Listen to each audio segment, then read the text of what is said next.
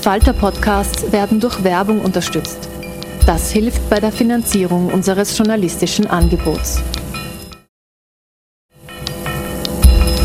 Falter Radio, der Podcast mit Raimund Löw. Sehr herzlich willkommen, meine Damen und Herren, im Falter Radio. Der neuerliche Lockdown in der Pandemie nervt, aber das Zuhausebleiben kann auch Raum zum Nachdenken schaffen. Wozu Rassismus? Das ist der Titel eines klugen neuen Buches über ein altes Phänomen. Autor ist der deutsche Soziologe Aladin Elmar Falani, der seit über zehn Jahren über Rassismus, Diskriminierung und soziale Ungerechtigkeit forscht. Mafalanis früheres Buch über das Integrationsparadox wurde zum Bestseller. Auch wenn Sie überzeugt sind, dass Sie selbst zum Rassismus alles schon durchgedacht haben, werden Sie beim gescheiten Aladdin Elmar Falani neue Erkenntnisse gewinnen. Moralisieren bringt nichts, sagt der Autor, der an der Universität Osnabrück lehrt. Bei einer Veranstaltung der Buch Wien 21 im Bruno Kreisky Forum setzt sich der Journalist Robert Miesig mit den manchmal durchaus irritierend klingenden Thesen von Elmar Falani auseinander. Doch hören Sie selbst. Der Titel ist interessant. Wozu Rassismus? Wenn man denkt sich, da muss ja irgendwie was kommen, womit man, worauf man noch nicht äh, gekommen ist, weil das unterstellt ja, dass es eine Nützlichkeit gibt, äh, jenseits von der Nützlichkeit für Rechtsradikale, weil sie damit Leute auf, aufhandeln können, oder eine Nützlichkeit für Gesellschaften, die zur Integration ihrer selbst in, in Groups und Outgroups braucht. Äh, ganz löst sich im Buch nicht auf, ob es äh, irgendeinen nachvollziehbaren Nutzen von Rassismus gibt. Wieso der Titel?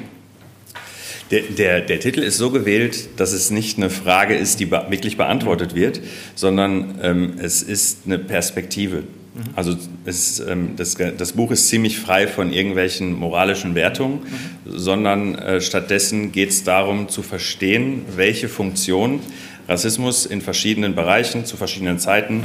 in verschiedenen Ländern ganz wichtiger Punkt, dass es äh, eine andere Analyse ist als die, die man aus Nordamerika kennt.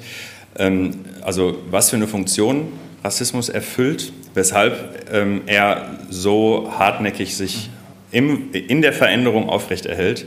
Und, ähm, und das ist eine ganz vielfältige Geschichte. Also äh, wenn man genau darauf achtet, findet man in jedem Kapitel andere Funktionen.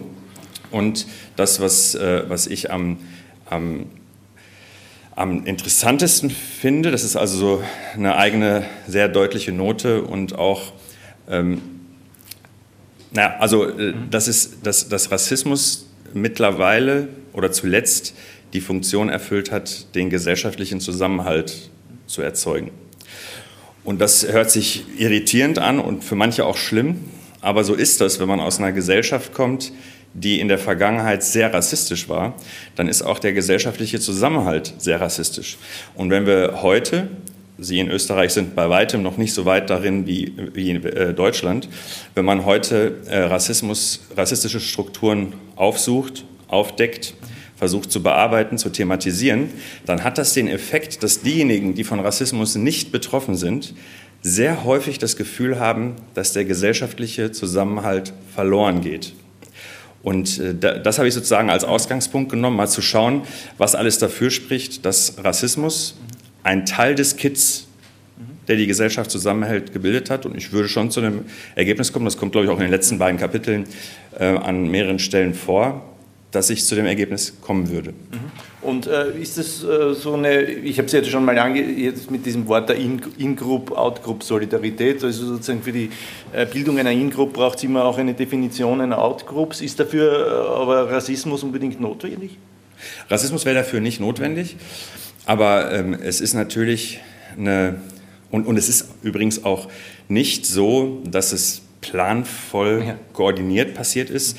Im Gegenteil, es gibt historisch es ist so unwahrscheinlich, dass das alles so passiert, wie es passiert. Ich weiß nicht, ob Sie äh, vorhaben, dass wir über die historische Entwicklung sprechen, aber das, was, ähm, ähm, was ich stark mache, ist die Perspektive auf, ähm, auf äh, ähm, Spanien nach der Reconquista und dass das, was dort eigentlich so einfach sich so naturwüchsig, naturwüchsig ist auch ne, ähm, naturwüchsig da entstanden ist, ist eigentlich eine nicht gut gebaute Ideologie. Mhm.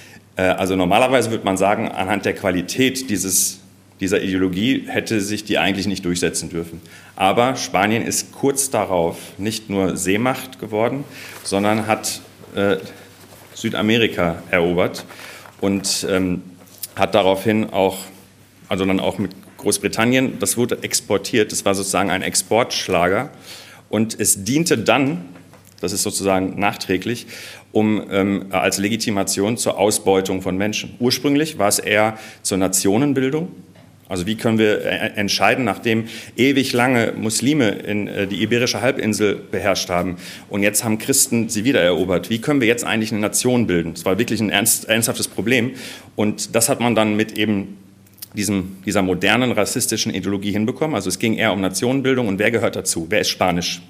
Ähm, es ist ziemlich spannend, wenn man die Frage stellt, was ist, wer und, oder was ist österreichisch oder deutsch, dass die Antworten, die intuitiven Antworten, die gleichen sind, die Spanien 1400 irgendwas, äh, also Ende des 15. Jahrhunderts äh, gefunden hat. Es ist ziemlich spannend, wie, wie, wie, äh, wie stark die Kontinuität ist. Und ähm, so fing es an und dann durch die Kolonialisierung diente es nicht mehr nur dazu zu sagen, wer gehört dazu und wer nicht, sondern wer darf wen beherrschen, wer darf wen ausbeuten, wer ist überhaupt später in der Aufklärung ein Mensch, der die Freiheit und Autonomie des Menschen, äh, das ist ja ein, eine Idee, die in der Aufklärung ja größtenteils erfunden wurde, wer ist überhaupt ein Mensch, der vernunftfähig ist, autonomiefähig ist und so weiter.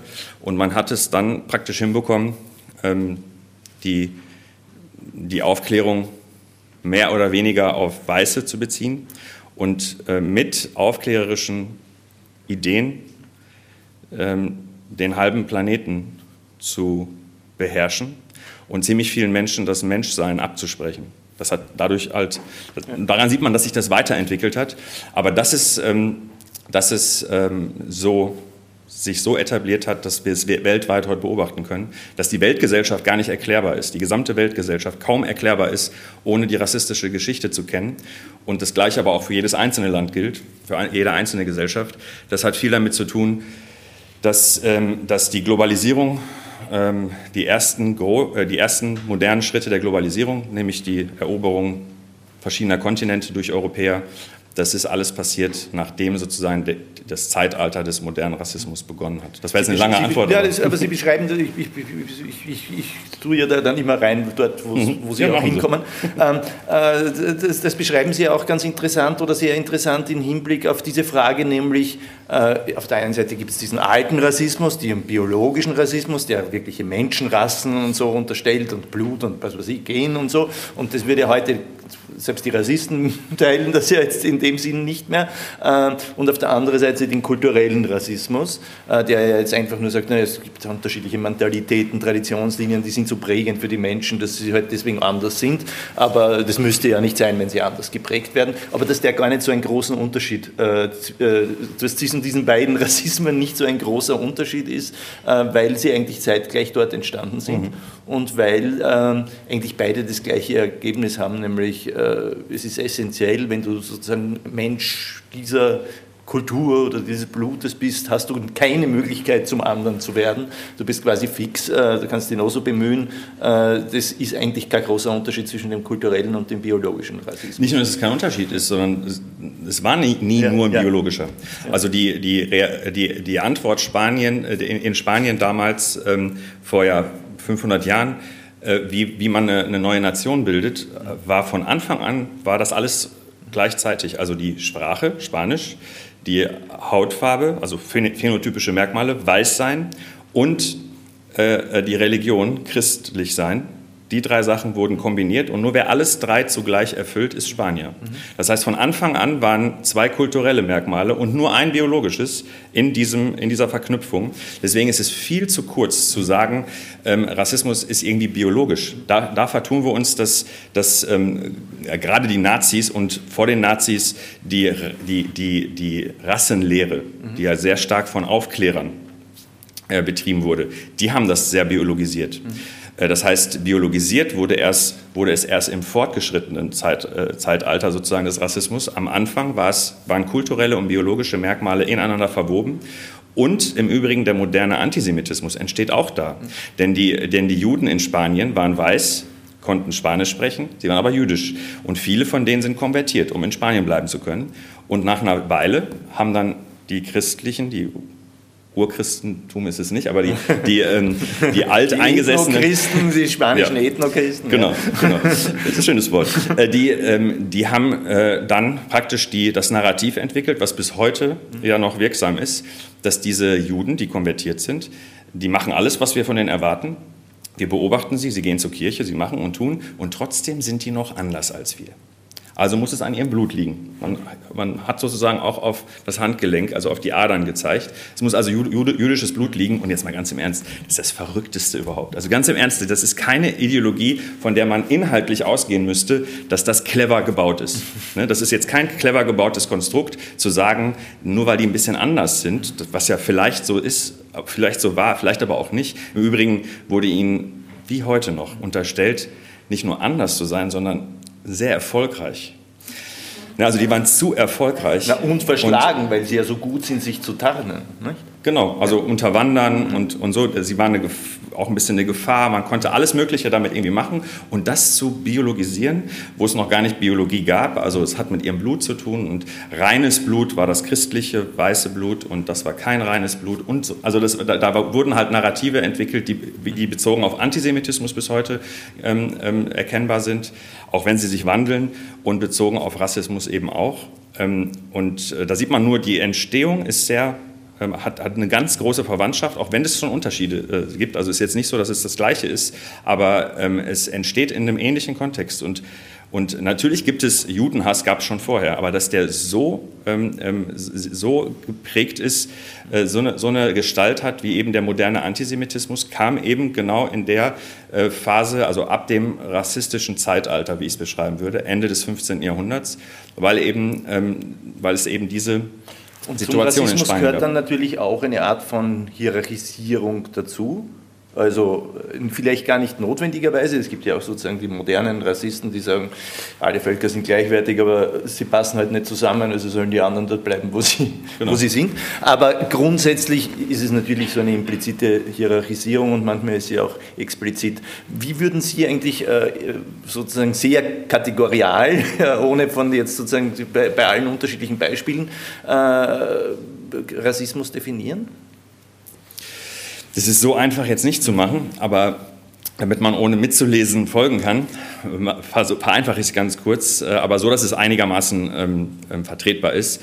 Also kulturelle und biologische Merkmale habe ich ja gerade schon gesagt. Also wenn vor dem Hintergrund biologischer und oder kultureller Merkmale äh, Menschen kategorisiert werden, dazu muss ich dann noch was sagen, was so, ein, was so eine Kategorisierung ausmacht, Dieses, diese Kategorie dann, also diese Schublade dann, abgewertet wird. Abwerten kann sich manchmal wie aufwerten anhören, komme ich auch gleich nochmal zu.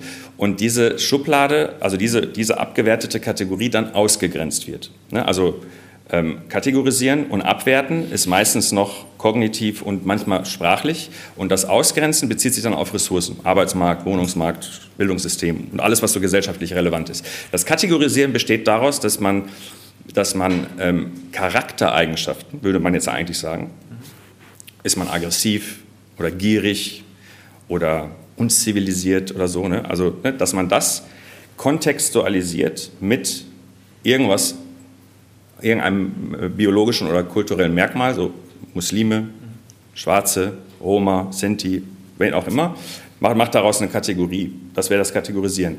Das Abwerten hört sich manchmal wie ein Aufwerten an. Die können voll gut tanzen. Weil wenn man sagt, die können voll gut tanzen, heißt das, die können nicht gut Professoren sein.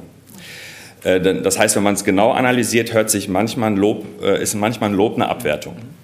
Ähm, ähm, und, ähm, und im Übrigen erkennt man das auch daran, dass äh, Menschen, die von Rassismus betroffen sind, die können gut tanzen oder gut Musik oder irgendwie sowas oder gut schnell rennen. wohingegen weiße Menschen, die schnell rennen, sind gut im Rennen und weiße Menschen, die gut forschen, sind gute Forscher.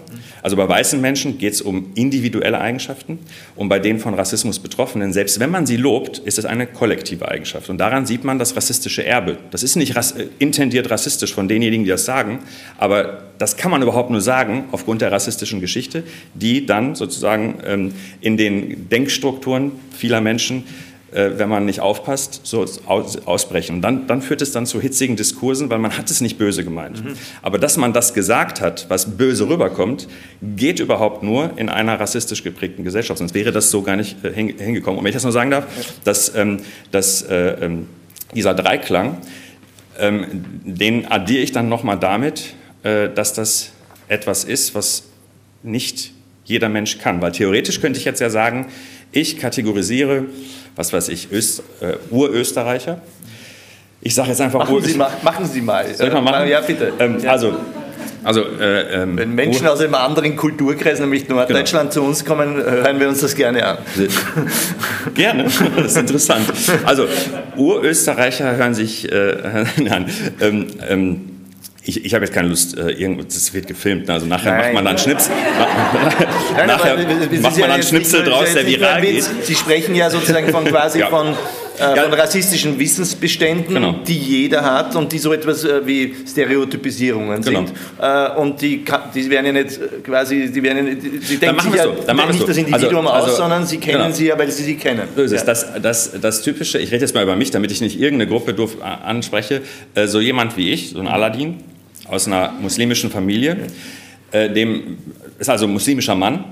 Ähm, da ist das klare Stereotyp, das können wir, können wir Jugendliche fragen, auch in Österreich. Was kann man für Vorurteile gegenüber muslimischen Männern haben? Da kriegen sie eine 100% Trefferquote, dass die zur Aggression neigen und gewalttätig sind. Ähm, nicht, dass sie das glauben, aber wenn man die fragt, was für Vorurteile könnte man gegenüber muslimischen Männern haben, 100% antworten das. Wenn wir fragen CMA3 österreichische Bürgermeister, äh, äh, Bundeskanzler auf, kriegen sie keine 100% Trefferquote bei Jugendlichen, aber dabei schon. Das ist erstmal interessant. Ne? Aber der, der, entscheidende Punkt ist jetzt. Deswegen schreiben Sie auch, dass der Begriff Vorurteil ja vollkommen falsch gewählt ist, weil so er so tut, als hätten die Menschen, die Individuen ein spontanes, äh, voraussetzungsfreies Urteil, aber das ist nie voraussetzungsfrei. So ist es. Das ist ja gesellschaftlich. Und, und, und, Vorurteil, ich kann ja das Vorurteil umdrehen. Ich habe ja jetzt das Vorurteil, dass Österreicher so sind. Sag ich jetzt einfach. Ja. Weiße Österreicher sind aggressiv und gewalttätig. Mhm. Könnte ich jetzt behaupten und ähm, würde aber nichts bewirken, weil nur ich das glaube. Ein, äh, rassistische Vorurteile, wenn man sie denn überhaupt so nennen will, wirken deshalb, weil sie eine historische, historische Geschichte haben und in den Köpfen aller Menschen sind, auch hier. Also ob sie daran glauben, dass sie stimmen oder nicht, ist eine andere Frage. Also viele von ihnen, gerade wer hier hinkommt, ne, in dieses äh, ehrwürdige Haus, der oder die tendieren dazu, die Vorurteile zu kontrollieren. Aber wer ernsthaft meint, nicht schon mal darüber nachgedacht zu haben, ob so ein rassistisches Vorurteil vielleicht doch stimmt, ist höchstwahrscheinlich nicht ehrlich. Zu sich selbst auch nicht ehrlich. Das heißt, wir leben davon, dass wir alle dieses Wissen im Kopf haben und es kontrollieren müssen. Und jetzt wird es noch fieser. Also wenn, wir, wir, wir, sind ja jetzt hier unter uns mit einer Kamera leider, ähm, aber im Buch steht es auch, also jetzt kein Geheimwissen. Äh, diese Vorurteile sind, sind, sind so, dass es auch nicht nur so ist, dass eine, dass eine mächtige Gruppe, das ist nämlich der vierte Faktor, also diese, dieser Dreiklang, ähm, kategorisieren, abwerten, ausgrenzen, der funktioniert nur, wenn man eine Gruppe ist, die historisch gesehen mächtig ist. Muss ja nicht heute noch gelten, aber historisch gesehen mächtig ist, weil nur dann setzen sich diese Vorurteile so durch. Und wenn, äh, wenn, äh, wenn das so ist, wie ich es gerade beschreibe, hat das einen schlimmen Effekt. Dieses historische Gewachsensein führt jetzt dazu, dass wenn wir den jungen Leuten einfach nur sagen, die Vorurteile stimmen nicht. Wir stellen fest, alle, alle 14-jährigen, 15-jährigen Wienerinnen und Wiener denken, haben, haben dieses Wissen im Kopf. Äh, die meisten glauben es aber nicht und wir sagen denen, stimmt auch nicht. Dann gehen die abends raus und stellen fest, dass an den Toiletten nicht weiße Menschen arbeiten ich weiß gar nicht, ob das, ist, ob das auch hier so ist wie in Deutschland im Übrigen, ich sage das jetzt einfach mal, ähm, dass die schlechten Jobs tendenziell von Menschen, die nicht weiß sind, gemacht werden und dass die guten Jobs tendenziell von denen gemacht werden, die weiß sind. Und jetzt haben die ein Erklärungsproblem. Die Realität sieht genauso aus, tendenziell, wie das Vorurteil ist. Also entweder gibt es doch Rassen, qualitative Unterschiede zwischen Menschen nach phänotypischen Merkmalen, oder es gibt Rassismus, der das erzeugt hat. Und das ist das Geniale am Rassismus. Er erzeugt das, was er als natürlich oder Gott gegeben ähm, postuliert. Das heißt, die Realität sieht wirklich so aus, das denkt man sich nicht aus. Äh, ähm, die meisten Vorurteile stimmen nicht zu 100 Prozent, auch nicht zu 80 Prozent, aber sie, es gibt diese Tendenz. Und vor, vor, vor 50 Jahren war es nicht nur eine Tendenz, sondern es war sehr stark so. Ähm, und das ist der Grund, warum man darüber reden muss. Weil wenn wir nicht darüber reden, entscheidet jeder Mensch für sich, ob es Rassen gibt oder Rassismus. Denn es gibt keine dritte Erklärung. Das ist eben eine große Erkenntnis, ganz unabhängig davon, ob man marxistische Theorien mag, strukturalistische, poststrukturalistische, postkoloniale, psychoanalytische, sozialpsychologische. Es gibt ja ganz viele Ansätze in der Rassismusforschung. Es ist völlig wurscht, welchen Ansatz man nimmt. Man muss mit dem, mit dem Problem leben, dass, ähm, dass es entweder, dass die Welt, so wie sie ist, nur plausibel erklärbar ist. Wenn es entweder Menschenrassen gibt oder Rassismus. Eine dritte Erklärung gibt es nicht. Und dann ist es natürlich fatal, wenn wir das nicht im Lehrplan thematisieren, offen, klar, historisch, aktuell, mit allem Pipapo, äh, dann, dann, ist das echt ein Problem, weil dann entscheiden sich die Menschen so, wie sie meinen, ne? also wie, wie, wie, es auch so das Wohlbefinden ist und wie gerade die Populisten ja. äh, aktiv sind und andere. Und das ist, äh, ist ungünstig. Deswegen ist, ist, ist, ist das, was, was unsere Gesellschaften noch vor sich haben, eine intensive Debatte die noch viel anstrengender wird, als es bisher ist. Das ist tatsächlich das, wo, wo, wovon ich ausgehe. Das heißt sozusagen materielle Unterprivilegiertheit, Sie haben das Beispiel gebracht, sozusagen die Überproportionalität von nicht weißen Menschen bei, den, bei dem äh, Toilettenpersonal und so weiter, äh, bestätigt gewissermaßen das äh, rassistische Vorurteil, dass äh, dass sozusagen quasi Menschen, die nicht weiß sind, nicht so leistungsfähig und diszipliniert und äh, aufstiegsorientiert oder sonst irgendwas sind. Äh, äh, da kann man ja jetzt noch gut dagegen argumentieren, äh, na, das wird auch für jeden äh, leicht ein, einsichtbar sein, dass sozusagen die materielle Unterprivilegiertheit eigentlich die Folge auch des von langen Geschichten rassistischen Ausschlusses sind, ist. Aber Sie bringen ja auch noch andere Beispiele oder diesen Satz auch, den Sie jetzt auch schon fast gesprochen haben, aber im, im Buch ist er dann nochmal präziser, weil er ein sehr schwieriger und provokativer Satz ist, aber natürlich nicht falsch. Äh, äh, diese rassistischen Vorurteile oder dieses rassistische Wissen bestätigt sich regelmäßig auch, weil es nicht ganz falsch ist. Äh, und das ist ja auch, da kommt ja jetzt auch nochmal das Beispiel, äh, das Sie auch schon angedeutet haben, wenn man eine Gruppe, was weiß ich, von fünf äh, türkisch-migrantischen Jungs, die ja gern Kampfsport machen, einem die entgegenkommt, hat man das Gefühl, die sind ein bisschen aggressiv. Äh, wenn einem äh, weiße, aggressive Männer entgegenkommen, würde man es nicht sagen, das hat etwas damit zu tun, dass sie weiße sind, Österreicher oder sonst irgendwas. Vielleicht bei Österreichern schon, aber, äh, äh, äh aber also man würde das sagen, es ist ein individueller Charakterzug von denen und hat jetzt nichts etwas äh, mit, mit der mit der ethnisch-kulturellen Herkommen zu tun. Das heißt, diese Bestätig dieser Bestätigung äh, begegnen man ja dauernd eines mhm. Urteils das dann aber genau diese Stereotypisierung ist, von der wir vorher gesprochen haben. Hm. Und, und dass das gar nicht so selbstverständlich ist, wie Sie das jetzt darstellen wollen, sieht man daran, dass ganz viele daran glauben, dass es diese Kontakthypothese, mhm. dass die wirklich gültig wäre. Und die ist, die, ist, die ist indirekt gültig. Also Kontakthypothese meint, da wo man, viel, da, wo man oft Menschen begegnet, die, an, die, die divers sind, dort hat man weniger Vorurteile. Also wenn wir wirklich Vorurteile meinen, da gibt es nicht weniger, aber ob man die dann glaubt. Und jetzt ist folgendes Problem, wenn ich ähm, regelmäßig Menschen sehe, die nicht weiß sind oder die Muslime sind, die Geflüchtete sind, die Roma, Sinti, wer auch immer ähm, ähm, gerade gemeint ist, wenn ich die sehe und ich sehe die Toiletten putzen und ich sehe die in und übrigens, Toilettenputzen ist ja nichts äh, Schlechtes, also anders geht es gar nicht. Aber ähm, ähm, das sind alles ähm, ähm hierarchisch gesehen niedrige, einfache Jobs, die sonst keiner machen möchte. Wenn ich das andauernd sehe, bestätigt sich ja die ganze Zeit das Vorurteil. Und man muss, man, man muss sich dann immer ähm, irgendwelche, irgendwelche Hilfskonstrukte liefern. Und das, also in, in, in Westdeutschland erlebe ich das sehr krass, dass man sich in der Zeit, wo wir keinen Populismus, keinen offenen Populismus hatten, da haben sich, ähm, da haben sich Linksliberale eingerichtet, damit einfach zu sagen, ähm, na, das ist einfach nicht so. Und dann kommen jetzt Populisten und sagen, ja, guck doch. und dies und jenes. Und, und dann kommt, argumentieren die genau damit und dann hat dann, dann richtig kluge Leute wissen nicht genau, was sie antworten sollen. Lehrkräfte wollen, Lehrerinnen und Lehrer wollen darüber nicht sprechen, weil ihnen die Argumente fehlen gegen Populisten. Äh, also, meine Damen und Herren, das ist krass. Und das zeigt, dass, äh, dass das, was ich gerade gesagt habe und wo Sie gesagt haben, ist ja irgendwie selbstverständlich, ist 0,0 selbstverständlich. Vielleicht in einem ganz kleinen elitären Kreis, aber das ist gar nicht selbstverständlich, ja, ja. wenn Lehrerinnen und Lehrer äh, damit ein Problem haben, gegen äh, populistische Parolen, die, also rassistisch-populistische Parolen irgendwie anzukommen. Ich meinte jetzt selbstverständlich für den Kreis unserer Na, wahrscheinlichen Zuhörer. Ja, ja, ja, Das, das, das, was, das, was aber ähm, ganz spannend ist, ist, ähm, dass ähm, wenn, wann passt die Kontakthypothese. Erstens muss es äh, Kontakt auf Augenhöhe sein. Es ist sogar schlecht, wenn es Kontakt ist und die schwarze Person ist zum Beispiel wie, wie Barack Obama ganz oben. Mhm. Und auch noch so charismatisch und so beliebt. Das hat den Rassismus sogar noch angeheizt. Also es hilft gar nichts, wenn, wenn jemand, wenn wir so ein Vorbild wie Obama haben, hat in den USA nichts gebracht, gar nichts. Hat, hat, für, hat Schwarze nur selbstbewusster gemacht, dadurch Weiße äh, noch defensiver.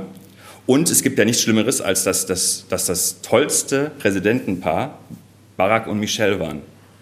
Das ist ja für, für, für weiße, ohnehin ein bisschen rassistisch denkende Amerikaner, nicht alle, aber die, die so denken, war das ja eine Katastrophe.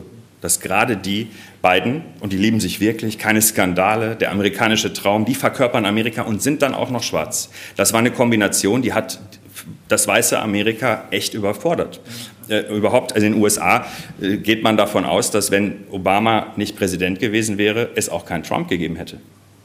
Dass sozusagen Trump, dieses, dieses, dieser komische, diese Figur, äh, dass, dass die überhaupt nur kommen kann, ähm, ähm, wenn, wenn vorher dieser charismatische ähm, ähm, Obama da ist. Und das heißt, nach oben schlecht, nach unten das typische, äh, häufigere auch nicht gut. Das heißt auf Augenhöhe, schon mal selten. Und dann ist wichtig, dass auf Augenhöhe regelmäßig ist. Denn das ist ja das, das, ist ja das Fatale an den Vorurteilen. Wenn Sie jetzt so einen Aladdin treffen, der ein Buch geschrieben hat, eindeutig nicht aggressiv ist oder sehr selten aggressiv ist, aggressiv sind alle Menschen, ist ja auch übrigens so ein Ding, ne? die typischen Vorurteile beziehen sich auf typisch menschliche Eigenschaften. Mhm. Wer ist denn nicht egoistisch oder aggressiv oder sonst was? Wenn Sie jetzt sagen würden, Sie waren seit drei Monaten nicht aggressiv, sollten Sie zum Therapeuten gehen. Das ist echt problematisches Verhalten. Also das heißt, jeder Mensch ist das, was die Vorurteile sagen. Wenn ich aber dann einen Aladdin sehe, der mal ausrastet, dann liegt es daran, dass er Muslim, muslimischer Mann ist wenn Sie, wenn ich Sie jetzt mal nehme, ähm, ausrasten, dann denkt man sich ja, was hat denn der Robert heute? Was ist denn los? Ne? Was hat er denn? Ne? Das würde man bei mir nicht fragen, sondern dann würde man immer direkt denken, oh, darf man den überhaupt ansprechen? Ne? Das ist ja ganz schlimm. Äh, das ja, und, und, also, und das ist, das ist, das ist die, die, die Problematik. Das heißt, seltene Kontakte auf Augenhöhe helfen auch nicht, weil dann bin ich nur eine Ausnahme. Ähm, ähm, und bestätige, also dann, bin ich der gute Aladdin. Jeder hat den guten Mehmet, den guten Mann, der äh, irgendwie ein Gastarbeiter war ja, oder aber so. Auf den, Gut, auf den Guten färbt natürlich all das andere auch ab. Also und vor allem, wenn wir diese Kombination von Klasse und Ra Rasse und Klasse mhm. oder äh, Race und Class heißt es auf Englisch, hier würde man sagen als äh, ras rassistischer Diskriminierung und Klasse nimmt. Äh, und das haben Sie ja auch schon angedeutet im Hinblick auf, den, auf, den, auf, den, äh, auf die Clubpersonal. Und da fiel mir ein, etwas, das ist mir jetzt spontan eingefallen, aber ich bringe es deswegen, dass es gut dazu passt. Mhm.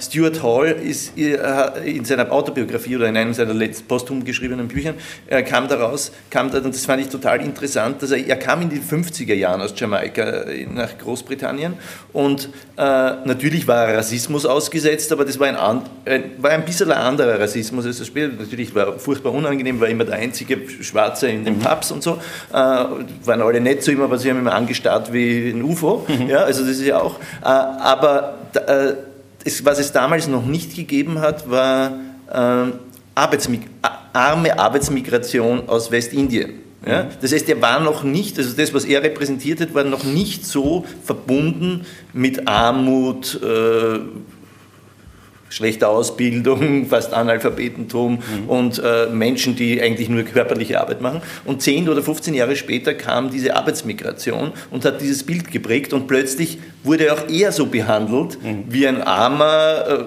äh, Arbeiterklassen, sonst irgendwie. Also diese Abwertung, ähm, die, er, äh, die er vorher gar nicht gekannt hat. Das heißt, dass es das durch so etwas noch mal schlimmer werden kann.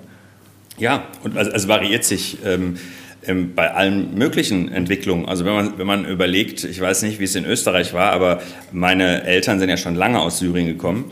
Und ähm, ähm, Syrer in Deutschland sind tendenziell Ärzte, mhm. so wie mein Vater auch. Ja.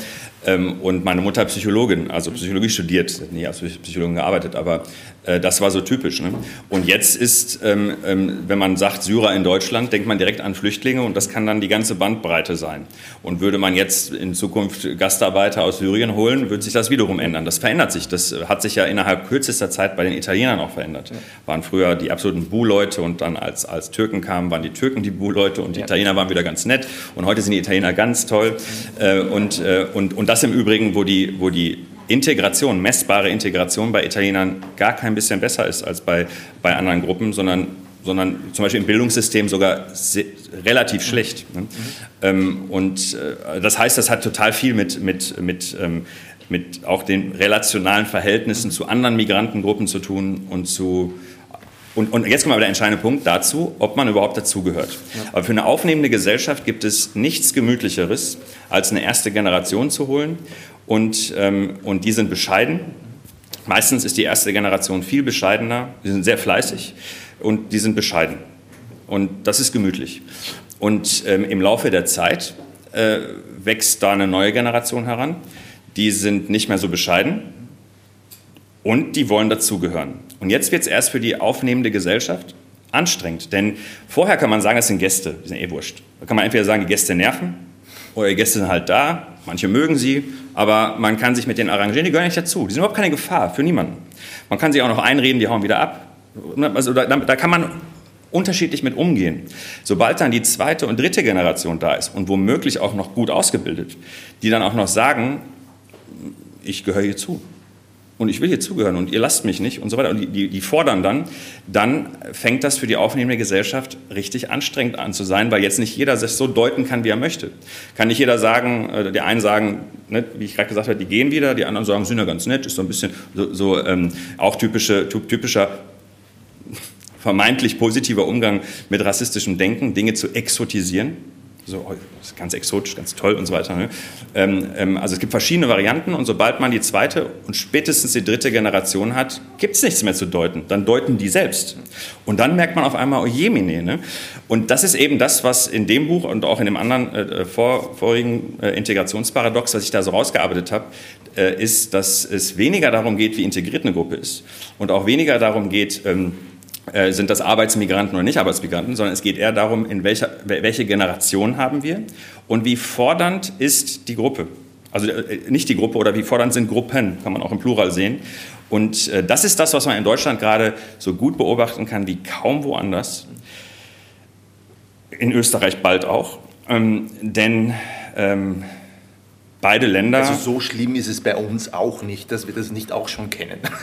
Ja, aber, aber, aber mit Verlaub, es ist noch auf einem anderen Niveau. Sagen wir mal, es ist hier so wie vielleicht in Deutschland vor zehn Jahren. Sagen wir mal, ja, schätze ich jetzt mal.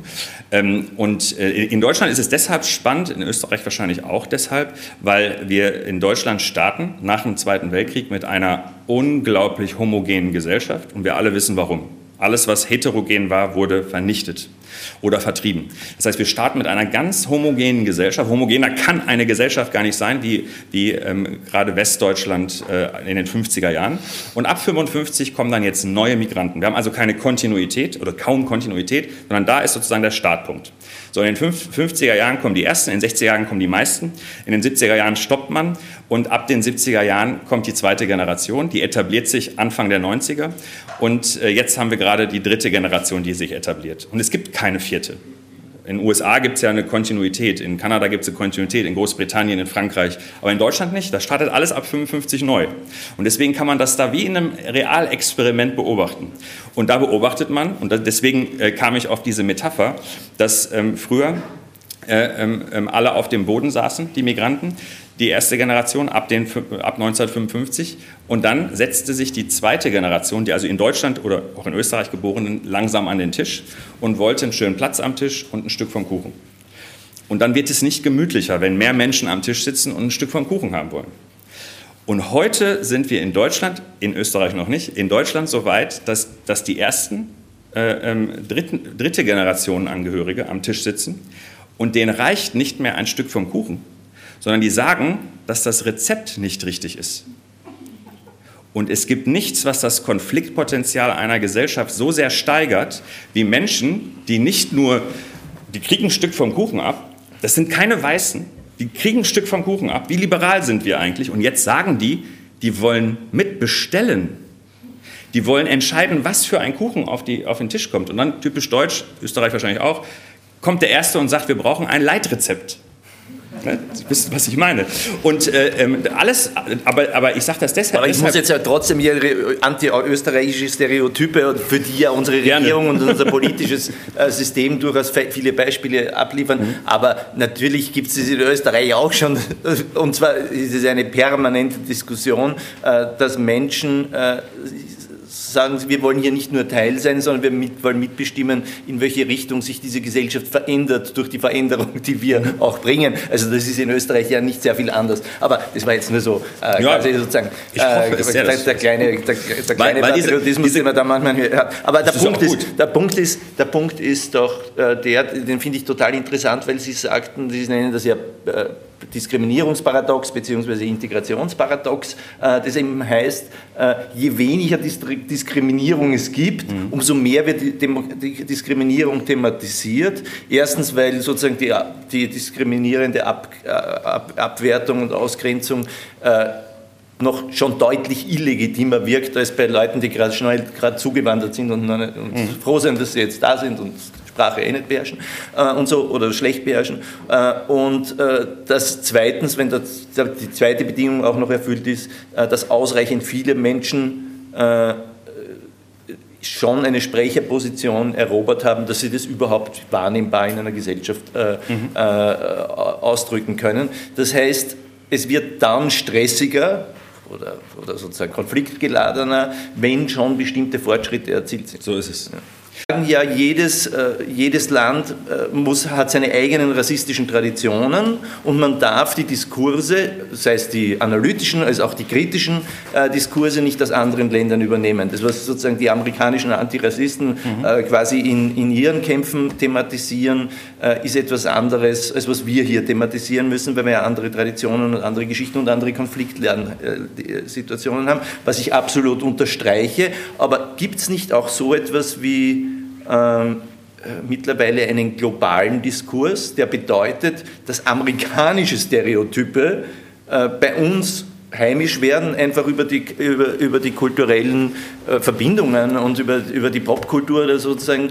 Äh, wir, wir hatten, haben hier immer auch gehabt, äh, quasi diese Stereotype gegenüber Schwarzen, die Sie auch schon geschildert haben, können gut tanzen und so weiter. Mhm zu einer Zeit, wo es fast keine Schwarzen gegeben hat und obwohl unsere hiesigen Traditionen ganz andere waren, der Stereotypisierung gegenüber Schwarzen, da ja gibt es heute ja die Diskussionen mit den Mohrenapotheken, also äh, da hat, war ja eher die Stereotyp, also da kommt, die, kommt so spannende Medizin her, sonst hätte es ja keine Mohrenapotheken gegeben, so wie es heute, heute die indische Medizin hip ist bei manchen. Ja? Äh, und, und trotzdem hat man sich quasi die amerikanischen Stereotypen hier rübergeholt und es ist ja eigentlich nur über, über, über Globalisierung von, äh, von Vorurteilen passiert. Weil es war eigentlich ohne Schwarze wesentlich. Ja, also das ist, das ist so, dass, ähm, dass es zwei, äh, zwei wesentliche Gründe hat. Der eine ist die krasse Anziehungskraft ähm, und, und ja, alles, was in den USA passiert, wird hier extrem wahrgenommen. Und das hat sich durch Instagram eher verstärkt. Ähm, und deshalb ist das, was mit George Floyd passiert ist vor anderthalb Jahren, ähm, was man dann auch noch live oder nicht live, aber in voller Länge ähm, mitverfolgen konnte, plus die Black Lives Matter Proteste dann dort, die haben hier eine starke Wirkung gehabt. Also eine viel stärkere, als wenn in Deutschland was passiert. Es ist ja nicht so, dass wir in Deutschland, ich zähle dort ja. die meisten Todesopfer auf ähm, rechtsextremer Gewalt. Äh, es gäbe genug Anlässe, ähm, was Todesopfer aber angeht in Deutschland. Video, aber keine Videos. Es gibt äh, nicht immer Videos, ja. aber es gab beispielsweise in, in ähm, Europa jetzt ja. danach mehrere Videos, die überhaupt kein, äh, keine große Aufmerksamkeit bekommen haben. Also in den USA, äh, das, war, das war einmal das, äh, ähm, das, das Video, aber auch die Proteste, weil die Art und Weise, wie die US-amerikanische Jugend protestiert hat, ist schon echt speziell. Das hat auch äh, sozusagen äh, ähm, was gehabt. Dann ähm, ist es so, dass wir in, dass es weltweit einen Peak in der Berichterstattung gegeben hat. Also das war überall. Das ist nicht überraschend. Aber das ist dann, dass es dann so ähm, auf so einen Resonanzboden fällt, das muss, man, äh, das muss man erklären. Und das hat damit zu tun, dass in Deutschland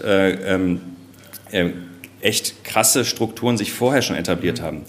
Ähm, äh, Migranten-Selbstorganisation, Vernetzung, ähm, äh, im Übrigen äh, die, die Connections, wie man Demos als 18-Jährige in großem Stile organisiert, äh, wo die, die, die, Grundlagen hat Fridays for Future gelegt. Das waren ja ganz oft Personalunionen, was die Organisatoren angeht und, und, und. Das war also krasse Vernetzung ähm, mit Feministinnen auf einmal auch. Das gab es früher auch nicht, dass äh, verschiedene Bewegungen zusammengearbeitet haben. Ähm, das heißt, wir hatten schon ein paar Entwicklungen, die nur noch einen Anstoß offenbar brauchten. Und das war sozusagen der Auslöser dann für etwas. Aber das, äh, ne? und dann ist jetzt das Entscheidende, warum das Buch kommt, das nicht wegen des Mords an George Floyd, sondern weil äh, das, worauf sich die Bewegung, jede Bewegung, das war ja äh, äh, bei den Studentenrevolten äh, vor, vor ein paar Jahrzehnten nicht anders, braucht sozusagen einen äh, theoretischen, ähm, theoretisches Konstrukt. Und dass, dass äh, auch in Europa die Black Lives Matter-Bewegung erstens so heißt auch und zweitens sich an US-amerikanischen Texten und Diskursen orientiert und Begriffen orientiert, liegt nicht daran, äh, nicht nur daran, dass es USA, USA so, so, so, so, toll ist für junge Leute, sondern dass es in Deutschland oder in Europa kaum etwas gibt. Mhm. Wir haben einfach keine Tradition der Erforschung von Rassismus. Ähm, ähm, also wenn überhaupt historisch. Historisch gibt es einiges. Ähm, das, was, das, was dann aber das so, so, problematisch ist. Übrigens, was Sie angesprochen haben auf Diskriminierungsparadox, konnte ich ja gerade gar nicht ausführen. Ähm, ähm, das, das, das, ist tatsächlich etwas, was in ganz anderen Kontexten ähm, schon beschrieben wurde. Das Tocqueville-Paradox, mhm. ähm, dass, ähm, dass es erst Fortschritte geben muss, bis dann, ähm, also die französische Revolution entstand nicht, als es ganz schlimm war, sondern als schon die ersten Reformen da waren, als die ersten Verbesserungen da waren, dann erst entsteht die Revolution. Und das kann man in ganz vielen Kontexten äh, erkennen. Ähm, ähm, das kann man auf Sozialpolitik beziehen. Also in den Staaten mit der besten Sozialpolitik, dazu gehört Österreich ganz sicher auch, redet man die ganze Zeit über Unsi soziale Unsicherheit, wo doch fast alles abgesichert ist. Und in Ländern, wo nichts abgesichert wird, redet man überhaupt nicht über Unsicherheit, obwohl alles unsicher ist.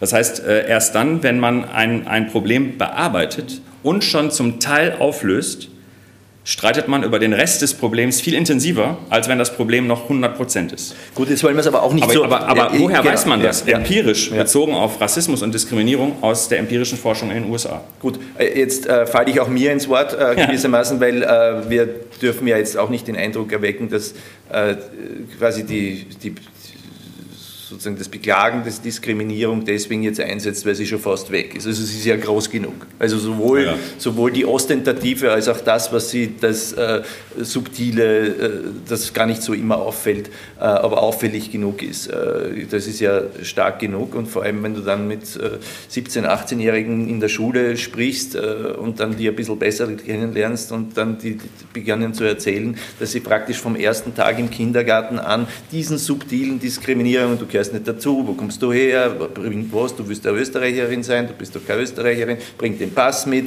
und das geht so, das geht so durch zwischen äh, vom 8. bis zum 8. oder vom 3. bis zum 18. Lebensjahr und dann mit 18 sagen sie, es reicht, ich, ich werde da nie dazugehören, du brauchst mir nicht erzählen, dass wir hier in einer, äh, in einer pluralistischen, äh, guten Gesellschaft sind, wo es zwar manches noch schlecht ist, aber es geht eh bergauf. Und man kann es vollständig verstehen, wenn sie einem die Geschichte erzählt haben. Äh, was macht es mit äh, Kindern oder mit Menschen, die so aufwachsen? Ganz unterschiedliches, aber nie was Gutes. Ja. Also ähm, eine typische Reaktion ist Wut. Und Wut führt oft zu Aggression, zu häufigerer Aggression. Und häufigere Aggression führt dazu, dass das Vorurteil sich bestätigt.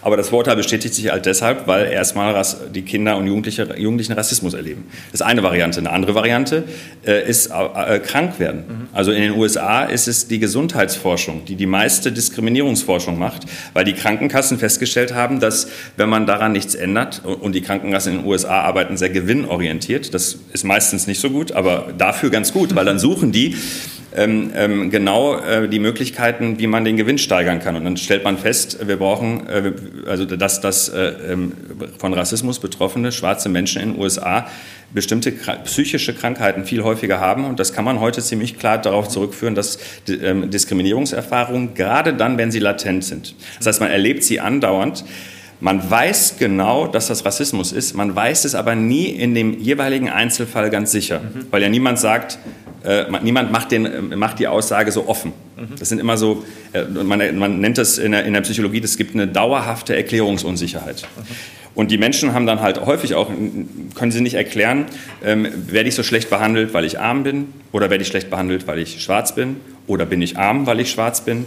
Und äh, das ist jetzt abstrakt, was ich sage. Die erleben das jeden Tag anhand äh, verschiedenster Beispiele und besonders äh, von Menschen, die liberal sind, die äh, in unserer Vorstellung keine Springerstiefel und Glatzen haben, sondern äh, das sind, ne, das erleben die dann, wie, wie Sie es beschrieben haben, die permanent. Und das Darf ich kurz führt, führt zu Nachteile ohne böse Absicht sind besonders problematisch, schreiben Sie in Ihrem Buch. Und das ist genau dieser Punkt. Also äh, das, das, das tut am meisten weh, das schreibt sie am meisten, es kommt auch viel häufiger häufiger vor und lässt ihn am meisten quasi ratlos zurück, weil der richtige ostentative Rassist, also ist eh klar, aber das lässt ihn noch dann äh, ratlos zurück.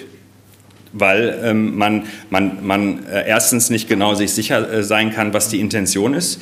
Eine Reaktion darauf äh, für Aktivistinnen und Aktivisten ist, dass man sich nicht mehr für die Intention interessiert, nachvollziehbarerweise, führt aber dann halt häufig auch zu, zu Missverständnissen und zu auch, auch vielen Problemen, wenn es einen nicht mehr interessiert, was die Absicht war, sondern nur noch die, die Wirkung betrachtet wird. Ähm, in der Forschung im Übrigen achten wir fast nur auf die Wirkung. Mhm. Die Absicht ist, äh, als wenn Soziologen sich jemals für die Absicht von Menschen, äh, ne, jeder hat die Absicht abzunehmen, mehr Sport zu machen und so weiter. Und wir wissen alle, dass die Absicht weniger relevant ist als die Praxis. Wir gucken uns mal die Praxis an. Aber ähm, ähm, das heißt, dass das Soziologen machen, ist okay. Das war schon immer so. Also, das ist auch plausibel.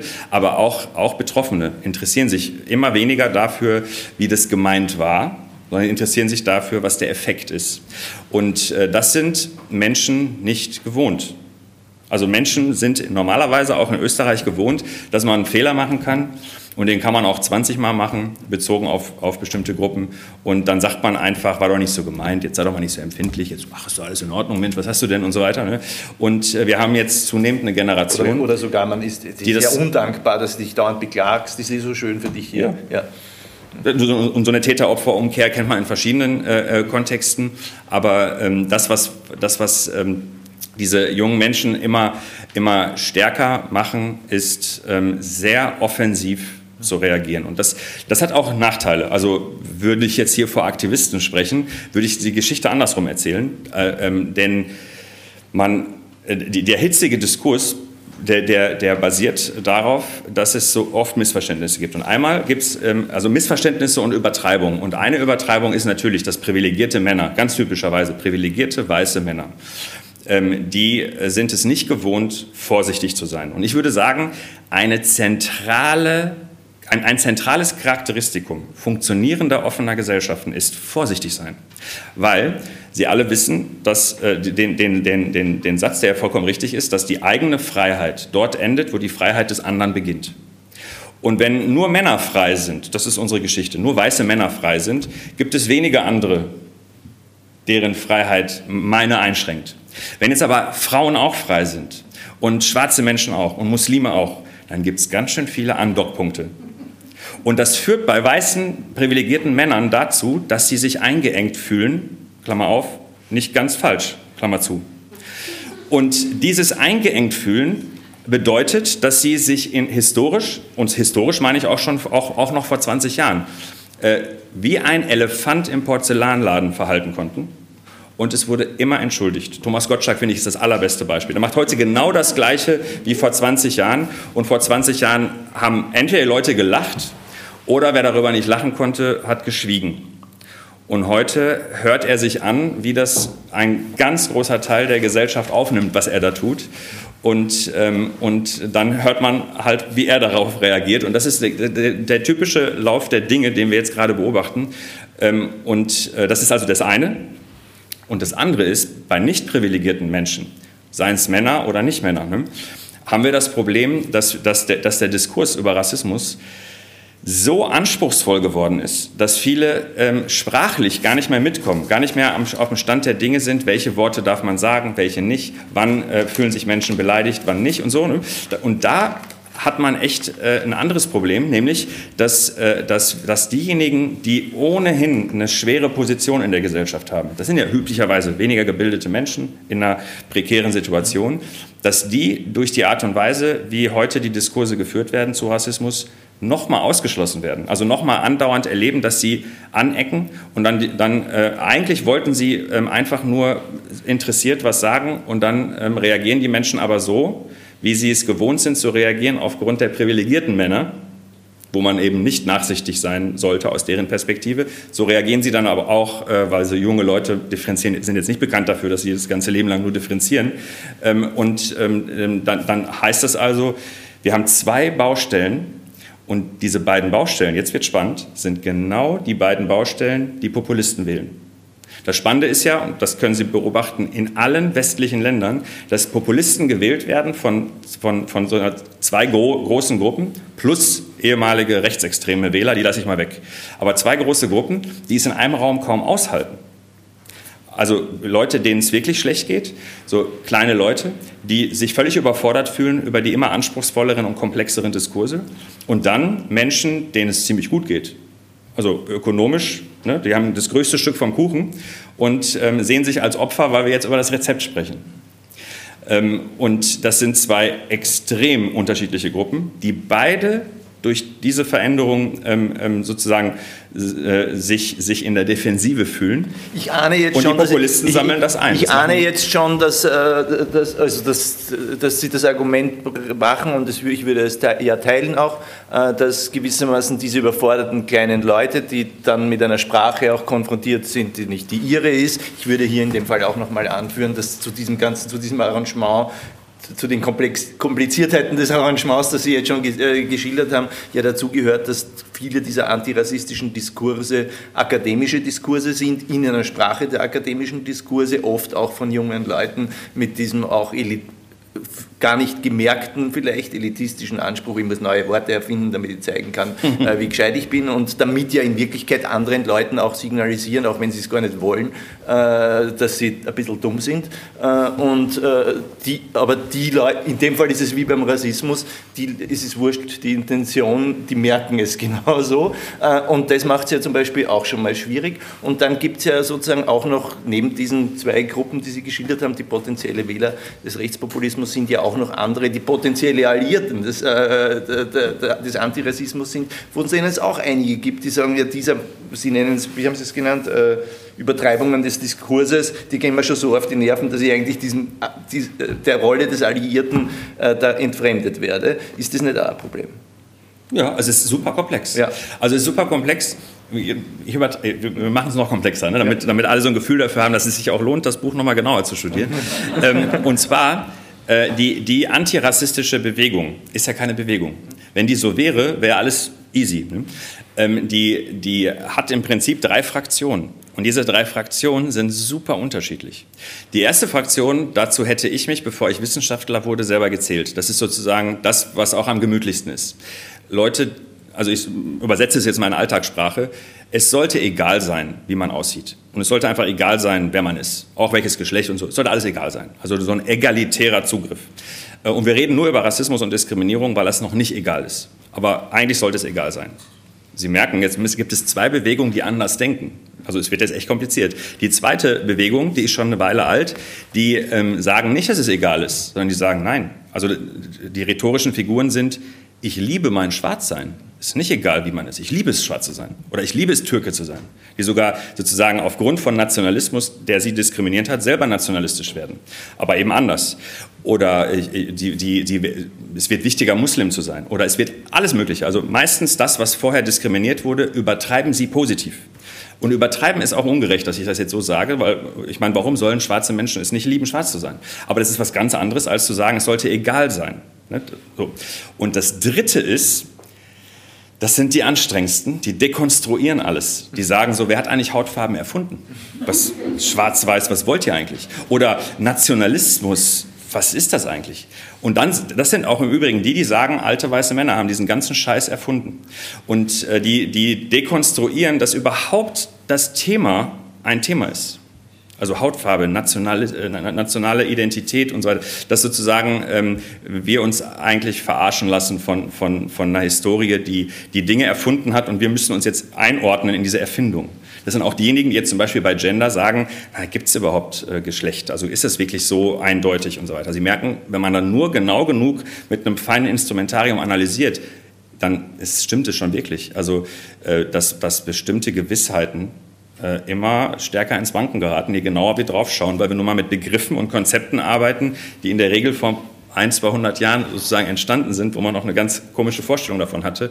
Sie könnten jetzt hier jemanden einladen, der würde Ihnen sagen, äh, man kann sehr gut empirisch belegen, dass es gar keinen freien Willen gibt. So. Ne? Also Sie merken, was alles in Zweifel gestellt werden kann, wenn man nur genau genug reinschaut. Und das sind halt diese dritte Bewegung, guckt ganz genau nach. Also so genau, dass normale Menschen, die sich damit nicht intensiv beschäftigen, gar nicht mehr mitkommen.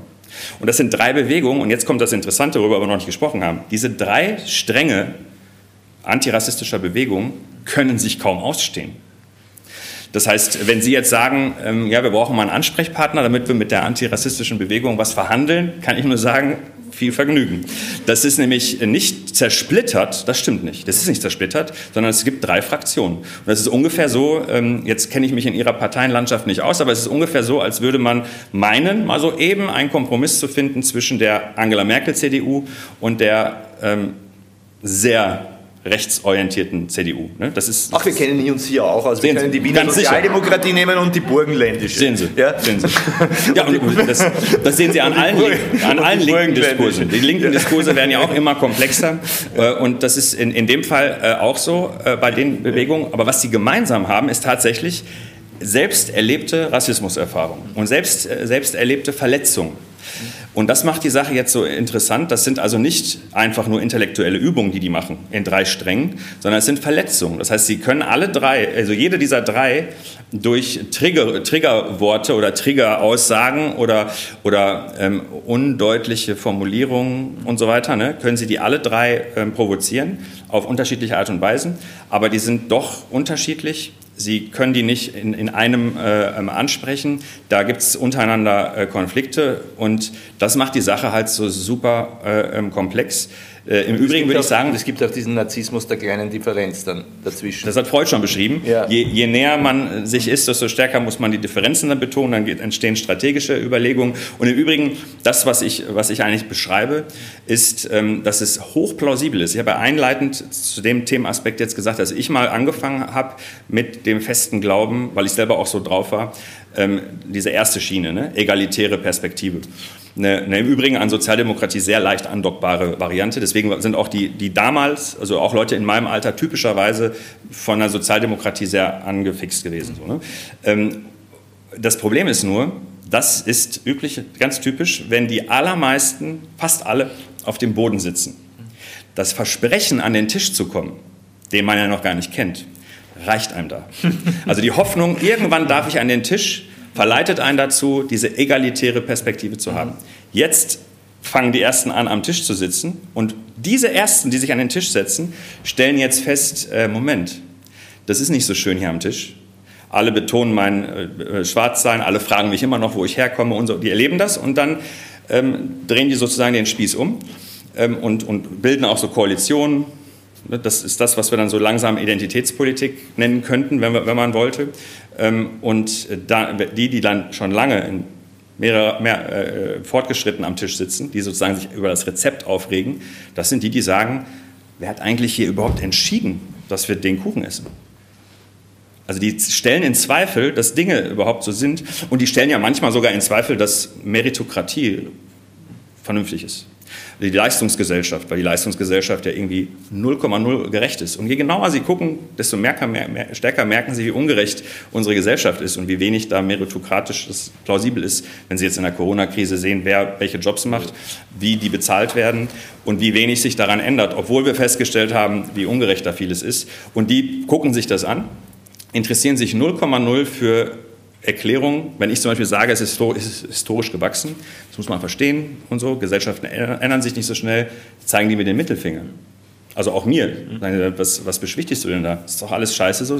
Wir stellen in Zweifel, dass das überhaupt so sinnvoll ist. Das sind, also das sind manchmal antikapitalistische, antinationalistische, aber auch manchmal anti überhaupt ähm, ähm, ähm Aufklärer, Aufklärung. Das sind auch vernunftkritische. Die kritisieren überhaupt die Idee, dass man ähm, ähm, also ich will es jetzt nicht, nicht ja. übertreiben, dass sie da alle völlig gleich frustriert nach Hause gehen, aber in jedem. Fall ähm, ähm, ähm, ist, es, ist es so komplex, dass es nicht übertrieben ist, wenn ich sage, es wartet so mindestens ein, wahrscheinlich sogar mehr als ein Jahrzehnt äh, auf uns, in dem diese Diskussionen wirklich intensivst geführt werden. Und zwar so, dass davon auszugehen ist, dass nicht alle Akteure nur konstruktiv sind. Sie hörten ein Gespräch von Robert Miesig mit dem deutschen Soziologen Aladin Elmar Falani im Bruno Kreisky Forum im Rahmen der Buch Wien 21 vom 12.11.2021. Bei den Veranstaltern bedanke ich mich sehr herzlich für die Zusammenarbeit. Ich verabschiede mich von allen, die uns auf UKW hören, im Freirad Tirol und auf Radio Agora in Kärnten. Das neue Buch Malafanis mit dem Titel Wozu Rassismus können Sie im Falter Buchversand bestellen, sowie natürlich andere Bücher auch, die Sie brauchen, um das Lockdown durchzuhalten. Der Falter bietet Analysen zur Pandemie, zu Politik und Kultur. Was die Journalisten-Crew des Falter ans Tageslicht befördert, hilft einzuordnen, was sich in unserer chaotischen Welt so tut. Ein Abonnement des Falter ist eine richtige Entscheidung. Und wenn Sie ein solides Weihnachtsgeschenk suchen, dann ist ein Geschenksabo des Falter ideal. Sie bleiben bei den Beschenkten das ganze Jahr in guter Erinnerung. Alle Informationen gibt es im Internet unter der Adresse abo.falter.at. Ursula Winterauer hat die Signation gestaltet, Philipp Dietrich betreut die Audiotechnik im Falter. Ich verabschiede mich bis zur nächsten Folge.